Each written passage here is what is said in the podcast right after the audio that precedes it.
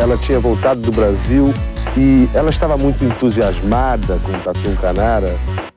Não sei, isso aí pode ser intuição da mãe, sei lá, de, de outras crianças conversando, não sei. 10! Nota 10! O senhor vai gostar, hein? Bebê diabo parou o táxi na avenida. Ao vivo? É muito pior. Eu sou a Camila Kintzel. E eu sou o Danilo Corsi. Nessa semana eu vou contar para vocês um mistério daqueles sem nenhuma explicação. Ou que tem várias, mas são todas absurdas. Em 20 de agosto de 1966, foram encontrados dois corpos lado a lado no Morro do Vintém, em Niterói, no Rio de Janeiro. Junto dos corpos, estranhas máscaras de chumbo, um bilhete misterioso, toalhas molhadas e mais bizarrices. OVNIs, seitas psicodélicas, pacto à morte homossexual, um assalto seguido de assassinato? Vamos mergulhar neste mistério. Mas antes, melhor é mergulhar num bom vinho. O que o Drinco nos mandou essa semana, Danilo? O vinho de hoje é o Pancas Tinto 2017, um tinto feito pela quinta Pancas de Portugal com as uvas Merlot, Tinta Roriz e Castelão.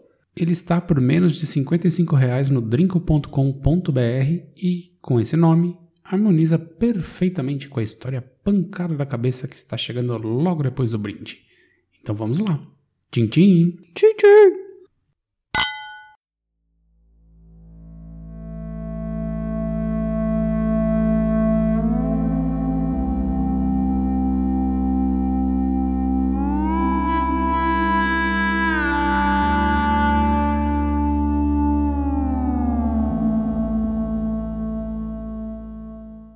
Bem, começando do princípio. No dia 18 de agosto de 1966, um garoto soltando pipa em Niterói sobe o morro do Vintém atrás da Pandorga. Gostou da Pandorga? Nem sei o que é Pandorga. Pandorga é uma pipa. Ah, é? Não é sabia um não. novo jeito de falar. Sabia não. Um outro jeito de falar pipa, Pandorga. Lá ele encontra dois corpos, lado a lado. Nisso ele já corre para avisar um vizinho policial, mas o policial o ignora, não acreditando na história. Porque foi a polícia que matou, né? Subiu o morro e matou já desde 66. Calma, calma. Tem mais mistérios aí. Dois dias depois, Jorge da Costa Alves, de 18 anos, sobe o morro também e encontra mais uma vez os corpos. E aí, avisa a outra polícia que decide se mexer. Aí essa outra polícia se juntou a outra polícia, subiu o morro e matou mais. Calma. Aqui já começam as especulações. Dizem que o primeiro policial nem levou o assunto a sério. Outros dizem que talvez o policial anterior tenha subido efetivamente o morro, mas decidido, em vez de comunicar o crime, simplesmente roubar os corpos que, como vamos ver mais pra frente, tinha uma boa soma em dinheiro com eles. Como assim roubar os corpos? Começou bem, né? É tipo roubar o dinheiro que estava junto dos corpos. Ah, tá. Eu achei que ele tinha levado os cadáveres para casa. Não, não os cadáveres. Roubaram o dinheiro que estava junto com os corpos. Roubaram é, os, as pessoas, mas é, que você falou roubar os corpos. É, mas é porque é, é, tipo como se fosse roubar uma pessoa, mas se a pessoa tá morta, ele é um corpo, então é roubar o corpo. Olha, Justo. Mas não carregar o corpo, roubar o dinheiro que estava com o corpo. Enfim. Os policiais que não são esse policial que ou ignorou ou roubou as pessoas que estavam mortas, é, chegaram lá e resolveram fazer alguma, alguma coisa com, com, com essa informação que tem dois corpos em cima do morro. Eles não conseguiram subir lá do dia 20 de agosto por conta da escuridão e do clima, e decidiram subir no dia 21 pela manhã. Ou seja, tipo, os corpos já estavam lá três, quatro dias. Levaram duas horas na mata fechada para alcançar os corpos e, em defesa dele, era uma, uma mata bem fechada. Não era um lugar super acessível, tá? Então, o Morro do Vintém em Niterói, se vocês quiserem, não subam, porque é difícil de subir lá.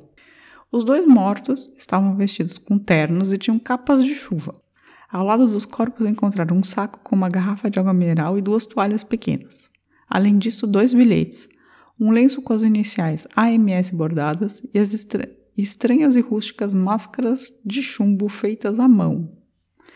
Para vocês entenderem mais ou menos o que, que é, como isso aqui é um podcast, não um vídeo, vocês entenderem mais ou menos como eram essas máscaras, eram como se fossem uns óculos escuros, assim, só que de chumbo toscos que tapariam os olhos de quem os usasse. Entendeu? Tipo uma chapa Sim. de metal. É, um dos bilhetes tinha números ligados a serviços de eletrônicas e, códigos de válvulas, e o outro tinha o seguinte escrito: 16 e 30 horas, 16 horas e 30 minutos, está no local, está local determinado. 18 horas e 30 minutos, ingerir cápsula após efeito, proteger metais, aguardar, aguardar sinal máscara. Misterioso, não? Tipo, sei lá, os caras estão testando a cloroquina. O que, que você tá achando até agora? É, teste de cloroquina. Dois corpos em cima de um morro, lado a lado, capas de chuva, terno, um bilhete escrito 16h30 está local determinado, 18h30 ingerir cápsula após efeito, proteger metais, aguardar sinal máscara. É, é uma coisa que o exército brasileiro fez merda. Já tava na ditadura, certeza. Acho que você tá achando, votando pelo exército agora. Claro. Tá bom. General Heleno. Não, coitado do general Heleno. Não, não, Não, vou co- coitado, como coitado, não, assim, coitado não, coitado? esquece, não. Mas não, não foi o general. Mas voltando. Para começar as atrapalhadas, os corpos estavam fedendo muito por conta do avançado estado de putrefação. Afinal de contas, eles já estavam lá há algum tempo. E algum, alguém achou alguma ideia de jogar formol sobre os corpos, para mascarar o cheiro e evitar que se decompusessem mais rapidamente, assim. Isso, no entanto, atrapalhou bem as análises posteriores do legista e dos peritos criminais. Ou seja, foi uma ideia merda. Mas fizeram isso.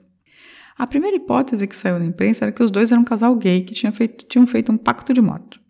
Ficaram uns dias assim, mas a coisa das máscaras de chumbo e o bilhete com código meio que não corroborava essa história de pacto suicida entre homossexuais, né? Porque eles não podem ser homossexuais nerds. Com a máscara de chumbo? É, sei lá, viram alguma coisa, leram alguma coisa. Entendi. Pode, poderiam. É, meio que foi pro outro lado a história. A teoria do OVNI também ganhou força quando Gracinda Barbosa Cortino de Souza e seus filhos foram à polícia avisando terem visto uma luz estranha sobre o morro no horário alegado da morte. Rolou recentemente no Rio, lá, né? Luzes, sei lá onde foi, assim. Falaram que tinham ETs em, sei lá, não era Niterói, era é, Duque de Caxias, sei lá. Alguma É, nesse dia, zoada assim. nesse dia parece que não só a Gracinda, mas outras pessoas também falaram que viram luzes no céu. E, e sobre o morro do Vintém lá, que é onde acharam esses corpos. E, e essa, e essa galera tinha certeza que foi um disco voador que entrou em contato com os caras e acabou virando, né, essa morte. Mas o mistério só continua. Analisando os corpos, não havia ferimento algum, de arma branca ou de fogo. Os homens, no entanto, foram rapidamente identificados pelos seus documentos, eles estavam com os documentos. Manuel Pereira da Cruz, de 32 anos, e Miguel José Viana, de 34 anos. Ambos eram técnicos eletrônicos, em eletrônica. Alguns dizem que eram radiotécnicos e vinham da cidade de Campo de Goitacazes, que fica a 200 quilômetros de Niterói. Falando com as famílias dos falecidos, descobriram que os dois tinham saído no dia 17 de agosto de Campos e haviam avisado a família que estavam indo para São Paulo comprar peças para consertos da oficina e também um carro. Eles tinham 2 milhões e 300 mil cruzeiros para o carro, o que, pelo que eu li, seria o equivalente a mil dólares, mais ou menos uma quantia que dava para comprar um carro usado em 1966. Hoje dá pra comprar uma cidade. É, mas vamos acreditar que também eu não sei fazer conversão de dinheiro de 2 milhões e 300 mil reais para hoje, dias de hoje. É, mas com o dólar hoje a 36 reais, É, dá para comprar três aspirina. é, também. Mas assim, é, ou não sei, ou talvez seja 400 milhões de reais, nunca saberemos, porque essa conversão é É porque dólar a impossível. 5 reais é muita incompetência, né? Foi dito. foi, mas deu uma caída essa semana. É, pra 18. Bem, aí vale lembrar que, que os corpos não foram, é, não foi encontrado com os corpos essa quantidade de dinheiro, só uns trocados. Para ser exata, um deles tinha 157 mil cruzeiros no bolso e o outro apenas 4 mil. É, mas os dois estavam de relógio, então tipo não roubaram os relógios. E também junto dos corpos acharam o recibo do casco da garrafa de água mineral, ou seja, eles estavam pensando em devolvê-la. Casco de garrafa, você foi longe, né? Lembra disso? Lembro. Mas isso é uma prova também importante para nesse momento. Sinal de idade. Não, mas é importante para entender esse caso. Entendi. É, a balconista do bar onde compraram a água, que foi o que a polícia foi investigar por causa do recibo, disse à polícia que os dois estavam muito nervosos olhando o relógio a cada minuto. Então, o recibo é importante, tá? Da garrafa do casco. Na reconstrução passo a passo, como foi que aconteceu? É, o Manuel e o Miguel saíram de Campos falando que iam para São Paulo, mas foram para Niterói. Eles saíram às 9 horas da manhã de Campos. Desceram do busão em Niterói às duas e meia da tarde do dia 17 de agosto. Pararam numa lojinha e compraram capas de chuva. Pararam num bar e compraram uma garrafa de água mineral, subiram o morro e morreram, Pacto. com máscaras de chumbo. Mas, voltando à autópsia, nós temos um problema de Brasil. Parece que quando eles chegaram no IML já estavam em avançado estado de putrefação, o que prejudicaria o exame toxicológico. Isso se ele tivesse sido feito, porque ele não foi. No mesmo dia, parece que um policial importante havia sido assassinado no Rio e seu corpo passou na frente da autópsia para liberação. Com isso, as vísceras que deveriam ir para o exame toxicológico acabaram indo mesmo parar no lixo. Foi um trabalho realmente muito porco, vou te dizer. O laudo da morte é inconclusivo, ninguém sabe do que eles morreram. Mas isso é tradição, né? Brasileira. Então, mas é porque o absurdo é que ele tava lá, tomaram uma cápsula, né? né? No bilhete, estava escrito que eles tinham tomado uma cápsula. Sim, precisava. E eles precisavam fazer um exame toxicológico, porque podia ser qualquer coisa, podia ser disso, já que não encontraram nenhuma arma, nada, podia ser um veneno, né? Mas não, tipo, os, os corpos já estavam no estado ruim e ainda passaram gente na frente e tal, fizeram, jogaram as vísceras dos caras no lixo e aí, tipo, não conseguiram analisar os corpos e saiu totalmente inconclusivo Bem várzea. o laudo, é. Outro mistério que envolve a morte dos dois era o local onde foram encontrados. O mato na região estava sem arbusto nem nada, assim, estava limpo. E os corpos estavam em cima de uma folhas de pindova, um tipo de palmeiras. As folhas estavam cortadas, mas não havia nenhum facão no local, o que leva a crer que talvez houvesse mais gente envolvida. Parece que é meio impossível cortar essas folhas sem um facão. Isso é a prova que é alienígena, certeza. Você acha que alienígenas cortam, Certeza. Tecnologia deles, sim, cortam folhas de pindova tranquilamente. Sem mão. facão? Sem facão. Entendi. Você não acha que pode ter sido mais alguém envolvida? Não, foram alienígenas. A mesma pessoa que roubou o dinheiro. Não, alienígenas também pegaram o dinheiro, né? Porque eles estão infiltrados. Entendi. Você tem certeza que são alienígenas? Certeza. Tá.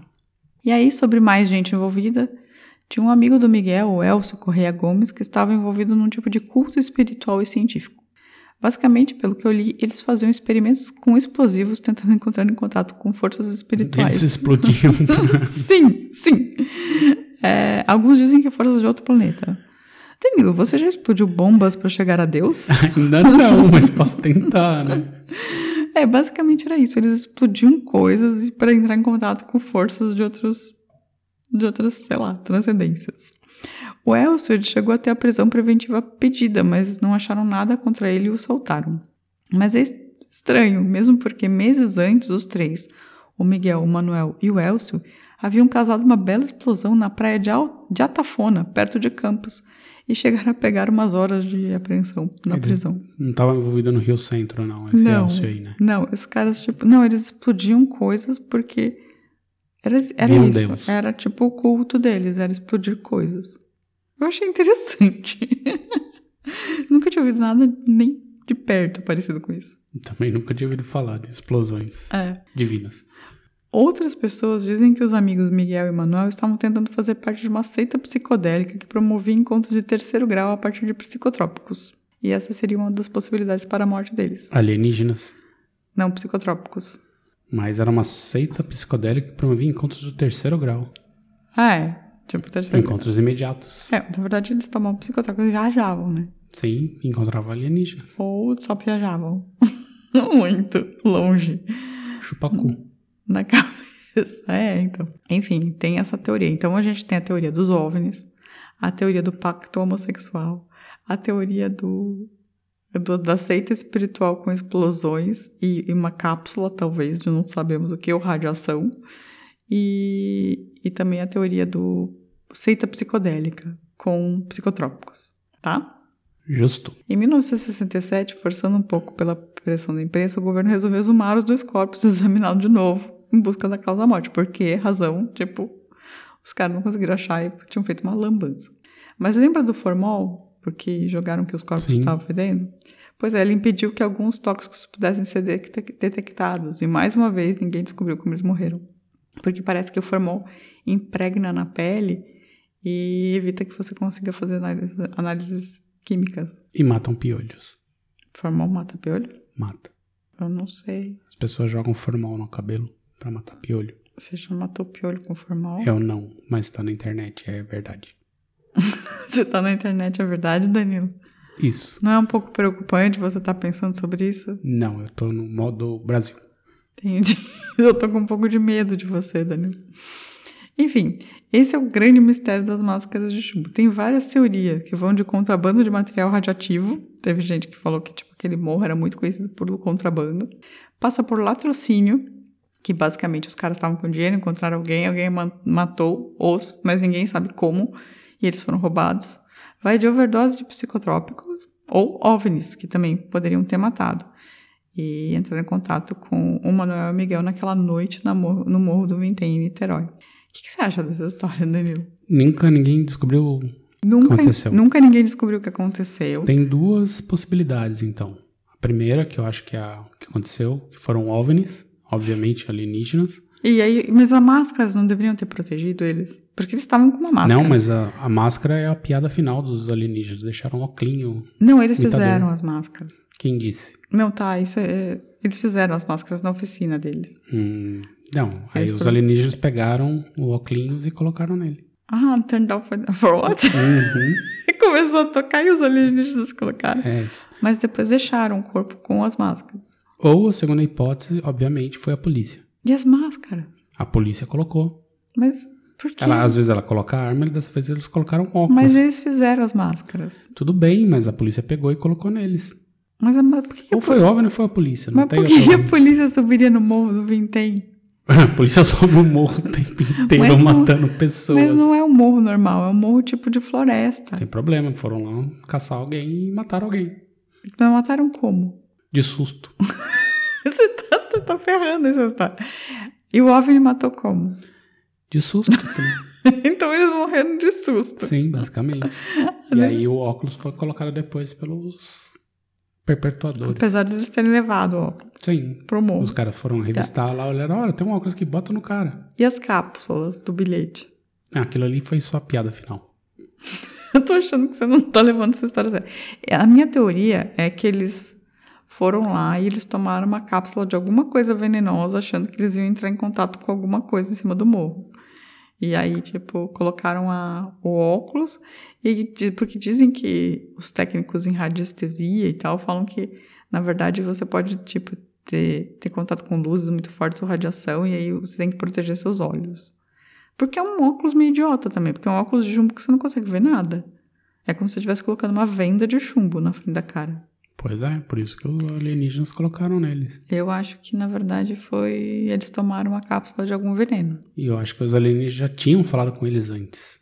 E falaram, cola lá. Cola leva no, um óculos. no morro do Vintém com óculos. Uhum, Na noite de 17. isso. E as luzes que a Gracinda viu? Foi exatamente ele chegando lá. Entendi. E a polícia? A polícia também tem luzes. Então eu a polícia tava junto, era... Era a polícia espacial. É, Entendi. Space Corp. Space Corp. Entendi. É isso então, gente.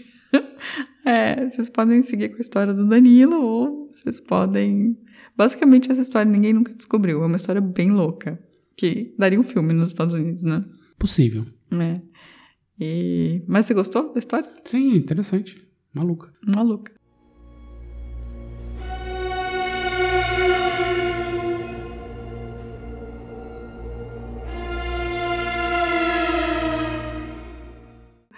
E como faz para entrar em contato com a gente se você for um alienígena, Danilo? Se você for um alienígena, você tem que entrar na rede mundial de computadores e digitar www.muitopior.com.br que você encontra a gente por lá.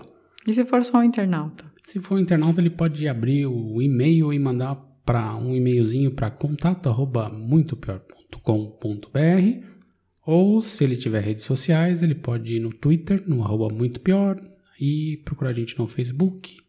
E se ele for de uma seita psicodélica? Aí ele vai pro YouTube, Entendi. que lá tem tudo. E a gente também tá por lá. Tem, ah, muito bom. É, e aí, esses são todos os jeitos de... E se for da polícia? Se for da polícia, volta amanhã. tá. Gente, esse foi o episódio dessa semana. Espero que vocês tenham gostado. E semana que vem estaremos de volta. Estaremos. Um beijo! Tchau, tchau. Tchau!